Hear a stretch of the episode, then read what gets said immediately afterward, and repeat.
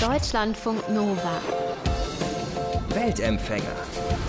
Der Reisepodcast von Deutschlandfunk Nova. Eine Branche, die während der Corona-Pandemie ganz besonders hart getroffen ist, ist das Hotel- und Gastgewerbe. Wochenlang mussten Hotels, Restaurants und Bars ja geschlossen bleiben. Für viele Hotel- und Gastwirte war und ist das ein Kampf um ihre Existenz. Und auch unsere heutige Weltempfängerin hat die Auswirkungen der ganzen Maßnahmen ziemlich deutlich zu spüren bekommen. Anne van Wetteren ist 30 Jahre alt, arbeitet als studierte Anthropologin in der Hotellerie und musste vor einiger Zeit in 100 Prozent Kurzarbeit gehen. Ankommt aus Luxemburg, lebt in Hamburg und dieses nicht arbeiten und nicht reisen können, das war für sie verständlicherweise eine ganz schöne Herausforderung. Irgendwann hat sie sich dann aber gesagt, so, ich habe jetzt lang genug rumgesessen, ich radel jetzt los. Und zwar von Hamburg nach Luxemburg und spreche da mal auf diesen 800 Kilometern Strecke mit den Menschen im Hotelgewerbe, wie die diese ganze Corona-Pandemie erlebt haben und erleben. Vom 16. Mai an war Andern eine Woche lang unterwegs auf dem Fahrrad, ist unter anderem durch Bremen, Dömersee, Münster, Duisburg und Koblenz Richtung Luxemburg gefahren und ein Kumpel hat sie dabei begleitet. Ich habe mit Anne über diese ja sehr, sehr besondere Reise gesprochen. Anne, ihr seid ja zu einer Zeit gefahren, als so die ersten Hotels langsam wieder öffnen durften und wart dann zum Teil ja sogar die ersten und einzigen Gäste da, ne? Mhm, das ist richtig. Also teilweise hatten die Hotels noch geschlossen oder ich musste eine Alternative finden oder einen Dreizeiler schreiben, dass es eine Reise ist, nicht die zu touristischen Zwecken dient, sondern professionell und es war ja auch richtig so. Also ich habe ja Interviews gemacht und äh, hat in, ist in einem Projekt gemündet.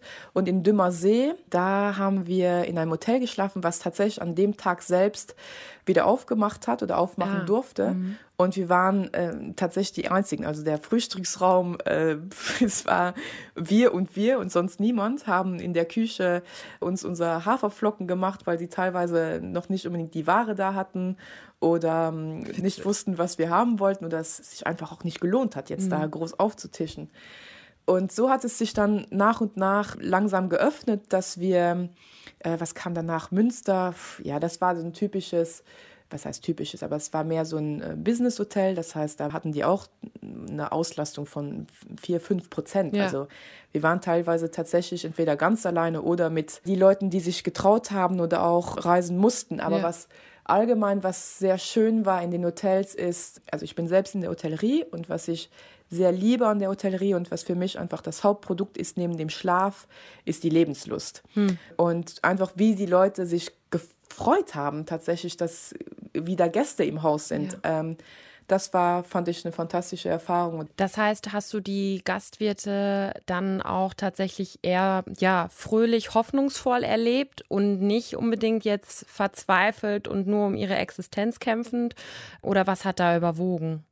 Durch die Bank alle mit einem Lächeln im Gesicht, auch so einer Erleichterung mhm. sozusagen. Das war aber auch von vornherein, als ich mir das Ziel gesetzt habe oder das Projekt gesetzt habe, dass ich auch mit den Hoteliers, wo ich schlafen werde, die interviewe und über die letzten acht, neun Wochen mich unterhalten will, ja. habe ich mir selbst auch das Ziel gesetzt, weißt du, nicht in einen Apokalypse-Now-Tonus reinzufallen, sondern mit äh, vorausschauend, wie man das so schön auf Deutsch sagt, und in einem äh, Euphorie- und Humorton eher zu sehen. Mhm. Und was ich da allgemein einfach super spannend fand und was mich auch interessiert hat, ist, was durch Corona trotzdem auch entstanden ist. Mhm. Also äh, wie ich selbst für mich sage und auch diese Reise entstanden ist, so Aktion, Reaktion. Wie reagierst du auf sowas? Und da habe ich die tollsten Geschichten gehört. Äh, zum Beispiel, die, die beiden haben das Hotel kurz vor der Corona-Krise übernommen und ja die ganze Lieferkette ist zusammengebrochen. Das heißt, sie hatten an sich auch keine Ware mehr im Haus, die sie für die, die restlichen Gäste noch ausgeben konnten und haben dann darauf reagiert, zu sagen, ey, dann äh, klappern wir jetzt hier die Bauernhöfe, unsere Nachbarschaft ab, mhm. um dort äh, frische Eier, Fleisch, Gemüse einzukaufen und haben dann sozusagen gemerkt, ey, es ist eigentlich, die Qualität ist viel besser, der Preis stimmt sogar und vor allem haben wir eine Beziehung aufgebaut zur Nachbarschaft und ja. wir, wie soll ich sagen, empowern sozusagen dieses äh, Shop Local und das Regionale und haben sozusagen das Businessmodell sozusagen auch dementsprechend zurechtgezupft oder zurechtgestellt. Und das waren halt so Geschichten, die mich interessiert haben. Corona, ja, kacke. Ich meine, ich kann ja selbst auch damit reden, dass es auch keine schönen Folgen haben Ja. kann.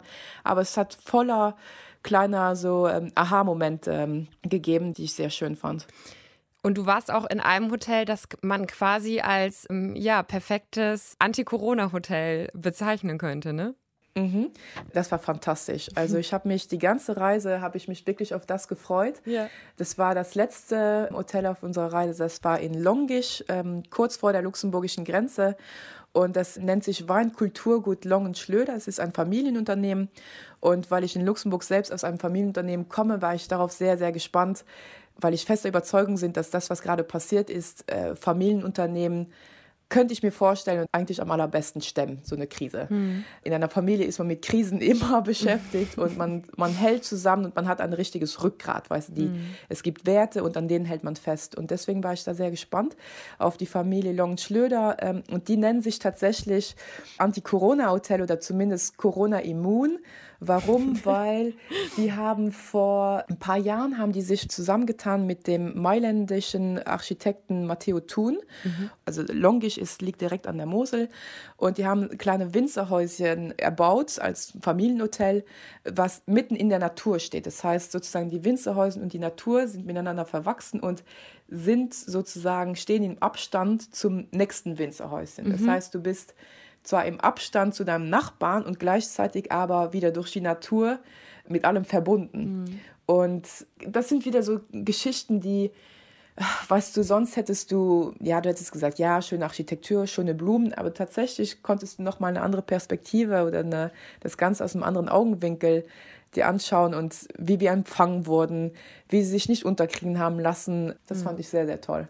Du bist ja 100 Kilometer pro Tag Fahrrad gefahren und da muss man ja wirklich sagen, das ist für jemanden, der normalerweise vielleicht mal mit dem Rad zur Arbeit kurz fährt oder so, aber jetzt nicht maximal Fahrrad trainiert ist, ja schon relativ viel. War das einfach für dich? Vor meiner Reise war das Fahrrad ein Transportmittel. Also äh, mit meiner typischen Fahrradtour einfach mal so durch die Gegend hätte man mich eigentlich mehr jagen können. äh, ich wäre jetzt nicht gleich mit aufgesprungen. Ich hätte gesagt, ja, okay, süß. Und dann 100 Kilometer pro Tag. Ja, es ist anstrengend, aber ganz im Ernst, was mich verwundert hat, es ist weniger die Muskelkraft, die anstrengend war, sondern die Zeit. Also 100 Kilometer ist so im Salopp gesagt, aber es sind 100 Kilometer am Tag, das sind sieben, acht Stunden Fahrradfahren. Ja. Und das heißt, du bist ja dann auch, weil dein ganzer Körper ist sozusagen beschäftigt. Die Beine sind beschäftigt, du brauchst deine Arme am Lenker, der Kopf, um äh, die Richtung, die Schilder zu finden. Das heißt, du bist eigentlich komplett mit dem Fahrrad äh, verwachsen. Also klar, ich habe meine Beine natürlich gespürt, Ja. äh, aber Und den Hintern eher wahrscheinlich auch. Den, den Hintern auch, aber wirklich weniger als mir jetzt von Anfang an die Leute gesagt Ja. haben. Und nimm das mit und nimm äh, Babypuder mit und Salbe hier und Salbe da. Es ist tatsächlich mehr die Zeit. Und gleichzeitig habe ich das aber auch sehr genossen, weil das Handy tatsächlich mal ich einfach zur Seite legen musste, beziehungsweise dadurch, weil du halt plötzlich so verwächst mit deinem Fahrrad, kommst du so in einen kompletten Flow-Zustand und in einen so einen gesamten Riders High und dein Kopf schaltet plötzlich einfach aus. Du bist in so einem absoluten Nichts an sich. Und das habe ich sehr, sehr, sehr genossen. Gab es denn auch mal irgendwie so einen Moment, wo du gesagt hast, boah, nee, ich kann nicht mehr? Ich habe zwar eine sehr, sehr gute Wahrnehmung für meinen Körper, aber äh, ich wusste nicht, welche körperlichen Erfahrungen außer äh, Muskelkater und Hinternweh auf mich zukommen würde in, bei, dieser, bei dieser Experience sozusagen. Und tatsächlich hatte mir in Hamburg, ähm, hatte ich mir sechs dieser Protein-Katzen-Astronaut-Futterstangen gekauft und nach darüber gelacht und mit meinem ähm, Nachbarn hier äh, gescherzt, ja, du wirst sehen, ich nehme mir jetzt hier sechs mit und ich komme auch wieder mit sechs an. Ich esse sowas nicht. Und ähm, ich glaube, es war gleich am zweiten Tag. Du sitzt an sich den ganzen Tag auf Ja. dem Fahrrad und so dieses richtige Hungergefühl hatte ich nicht. Und ich wollte ja auch unbedingt ankommen. Und ich dachte, okay, am zweiten Tag komme ich schon an. Und gegen so 15 Uhr, ich hatte nicht wirklich gegessen und es war auch Sonntag, es war Corona, es hatte nichts auf. Das heißt, so ordentlich gegessen hatte ich nicht. Und dann plötzlich so gegen 15 Uhr habe ich angefangen mit Zittern und musste mich hinsetzen und bin wortwörtlich umgefallen, weil äh, mein Körper nicht genug Treibstoff hatte sozusagen. Und da kamen meine Katzenastronautenstangen, hatte ich mir tatsächlich zwei hintereinander reingesteckt. Und dann ging es auch wieder. Aber das war wirklich so eine Okay an, äh, also meine Arroganz, Pseudo-Arroganz sozusagen, musste ich einstecken und war aber ehrlich gesagt auch sehr, sehr froh über die Erfahrung, weil es dich einfach richtig nah an dich ranbringt und wirklich zeigt, okay, Kopf, Herz, Schultern, Körper, alles ist ein System und es ist eine Teamarbeit. Mein Fahrrad mhm. und ich, aber vor allem ich und ich sozusagen. Was war, wenn man so eine Tour macht, das Wichtigste, was man dabei haben sollte? Ist es dann doch so Notfall-Astronauten-Nahrungsriegel äh, mhm. oder was ist es? Das A und O ist natürlich Wasser. Mhm. Damit fängt es an. Äh, Wasser und was ich immer dabei hatte, war Magnesium und Elotrans. Mhm. Äh, das heißt Elektrolyten, weil du schwitzt und es ist so ein bisschen so ein Schwitzen wie beim Schwimmen. Du merkst nicht richtig, dass ja. du schwitzt. Und so ging es mir auch. Und ich meinte, ah, gib deinem Körper mal das, was er an sich vielleicht verliert und was du gar nicht so richtig mitbekommst. Ja. Und Elotrans, Magnesium, Wasser und dann natürlich äh, in den letzter Zeit hört man so vieles über der schlechte Feind Zucker, aber Zucker ist auch Freund. Das heißt tatsächlich so Nüsse, Zucker, einfach um ja dem Körper das zu geben, was er tatsächlich braucht. Und das fand ich einfach so eine tolle Erfahrung, weil du wieder den Sinn hinter den Sachen verstehst. Ach, stimmt, es macht Sinn, dem Körper das und das mhm. zu geben, weil er es tatsächlich braucht oder das leitet dazu, dass du Kraft hast, weißt du. Ah ja, ja. stimmt, das ist das dafür da. Und es ist so eine ganz pure Erfahrung. Der Hashtag Stay at Home, ne, der ist ja in den letzten Wochen, Monaten sehr, sehr viel herumgegangen. Es wurde immer gesagt, ja, bleib zu Hause, damit eben andere, die systemrelevant sind, arbeiten können und ähm, man die Infektionsketten sozusagen durchbricht. Du hast ja im Grunde genommen mit so einer Reise genau das Gegenteil gemacht. Du bist nicht zu Hause geblieben, sondern wolltest los. Warum war dir das in so einer Zeit so wichtig? also ich bin sehr lange zu Hause geblieben und habe mich an die Regeln gehalten sozusagen. Ich habe hab, hab mhm. sozusagen mitgespielt bis an einem gewissen Punkt. Ich gemerkt habe, okay, es geht mir vielleicht auch einen Schritt zu weit. Ich bin ein sehr freiheitsliebender Mensch mhm. und äh, ich halte sehr stark fest an der europäischen Idee. Ähm, und ich bin, wie gesagt, Luxemburgerin und der Gedanke der europäischen Freiheit ist bei uns in Luxemburg durch Schengen halt verwurzelt und verpflanzt. Und als ich dann äh, gemerkt habe, dass die Grenzen auch zugehen und also zumindest Luxemburg ähm, eingekerkert ist zwischen Belgien, Frankreich und, und Deutschland, mhm. war ich so, wow, okay, das finde ich geht jetzt zu weit. Und durch meine Arbeit, ich war selbst betroffen von dem, was passiert ist. Ich musste meinen Urlaub reinnehmen, dann wurde ich in 100% Kurzarbeit geschickt. Ja. Und da habe ich gesagt, okay, stopp, ich halte mich an die Maßnahmen, dass ich mich für mich in Sicherheit behalte und die Leute um mich herum in Sicherheit bleiben.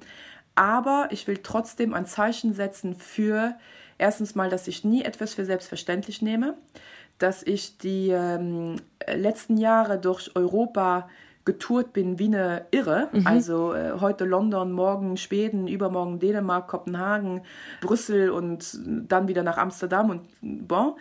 Und ich meine, Schengen, der Gedanke ist 95 ähm, entstanden. Es ist dann trotz auch unsere Generation. Und da war ich, okay, ich nehme nicht für selbstverständlich und ich will dafür ein Zeichen setzen, wie wichtig es ist, äh, sowas aufrechtzuerhalten und mich nicht zu unterwerfen. Also hm. ich spiele das Spiel mit in einem gewissen Frame, wie gesagt, um niemanden fahrlässig in Gefahr zu bringen. Ja. Aber ich will auch ein Zeichen setzen, so was wir die letzten Jahre uns aufgebaut haben und dass wir das jetzt nicht uns ja wortwörtlich zu unterwerfen. Mhm. Wie, wie, ich immer sage, wie der Clown sagt, nimm dein Schicksal an, aber unterwirf dich nicht. Mhm. Aktion, Reaktion. Und nochmal, also ich bin losgefahren, ich bin in dem Sinne nicht zu Hause geblieben, aber in den Märkten, Supermärkten oder wo ich unterwegs war, hatte ich brav meine Maske an und ja. ich meine, die Bedingungen waren ja da. Die Hotels waren teilweise auf, Genau, also ich habe Ja, du hast mich dich an, so ganz normal an die Abstandshygieneregelung und so alles halt ähm, gehalten. Ganz genau, ja. ganz genau. Aber es ging mir einfach darum, raus aus der Panik. Hm. Raus aus der Panik, raus aus der Schockstarre und dafür auch vielleicht andere Leute zu inspirieren, weißt du. Also hm. äh, ganz viele haben mich gefragt, ja, hast du denn jetzt keine Angst? Du hast jetzt deinen Job äh, sozusagen, weiß nicht, wie es weitergeht. Nein, ich habe keine Angst, weil Angst bedeutet innerer Widerstand.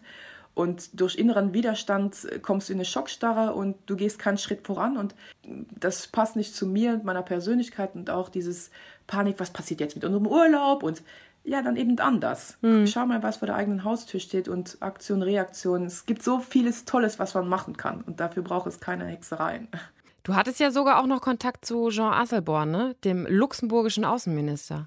ja, das ist richtig. Also ich bin ein sehr großer Fan von Jean Asselborn und bin, wie ich sehr oft sage, immer wieder stolz, ihn als Außenminister zu mhm. haben, weil ich glaube, er sehr, sehr, sehr gut den Luxemburger verkörpert, nämlich, weißt du, wir haben die, wir sind geprägt von vier verschiedenen Kultureinflüssen, wir haben die Sprache und, und können uns sozusagen mit jedem unterhalten und sind aber trotzdem von der Lunge auf die Zunge, wie man auf Luxemburgisch sagt. Und so ist Jean Asselborn auch und er fürchtet sich nicht, um für seine Ideen einzustehen. Es gab einen Auszug von, ich glaube, da war im ARD, da hat er gesagt, ja, bei uns in der Region ist Europa zusammengewachsen und er war halt gegen die Schließung der Grenzen und er sagt, das ist der Virus nicht wert. Mhm. Und das hat bei mir sehr Einklang gefunden. Dann habe ich in Longisch, ich glaube, das war der Tag, bevor ich nach Luxemburg gefahren bin, auf meinem Instagram-Account ein Video aufgenommen und einen Appell gemacht, lieber Herr Asselborn, da, da, da, und ich würde mich sehr freuen, ähm, wenn ich Sie auf einen Kaffee einladen darf, um mit Ihnen über offene Grenzen zu reden. Und mhm. er ist auch ein passionierter Fahrradfahrer. Ah. Und ich habe tatsächlich eine Antwort bekommen und